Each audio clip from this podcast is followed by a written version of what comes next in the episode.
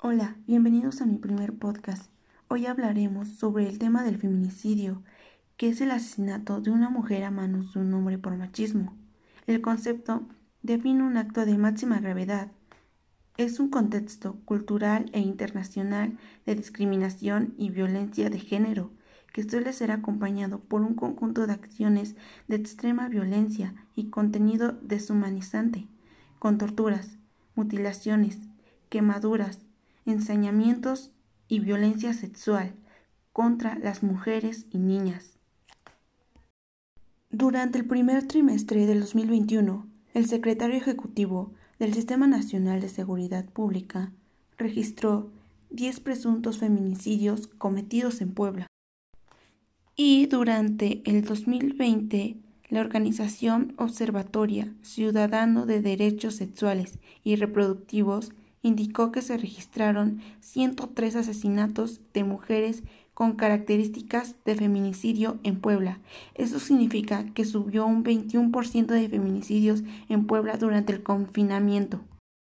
Hoy en día, en la capital de Puebla, se han registrado 55 feminicidios en lo que va del 2021.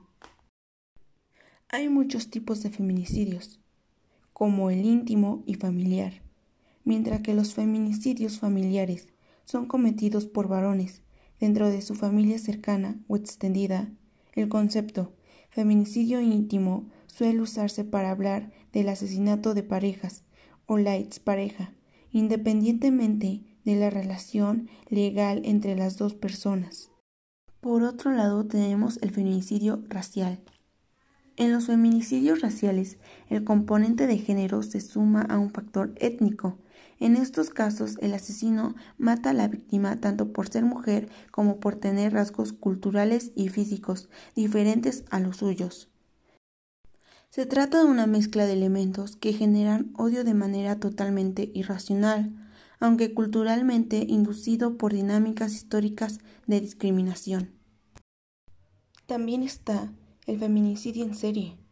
Este tipo de feminicidio suele darse cuando un varón mata a mujeres de forma repetidas para obtener placer sexual sádico. En general, estos asesinatos se producen por traumas o por asfixia. A pesar de que han hecho protestas muchas mujeres, el problema no mejora debido a que la policía no hace nada y deja muchos casos de feminicidio sin resolver. Por ese motivo, muchas mujeres temen salir solas y ser las siguientes en sufrir este problema. Y esto no solo es en el estado de Puebla ni en el país de México, sino en varias partes del mundo. Por ese motivo, mi postura es en contra del feminicidio, ya que nadie tiene el derecho ni la autoridad de quitarle la vida a una persona y menos por el hecho de ser mujer. Por eso pido conciencia, ya que todos somos seres humanos.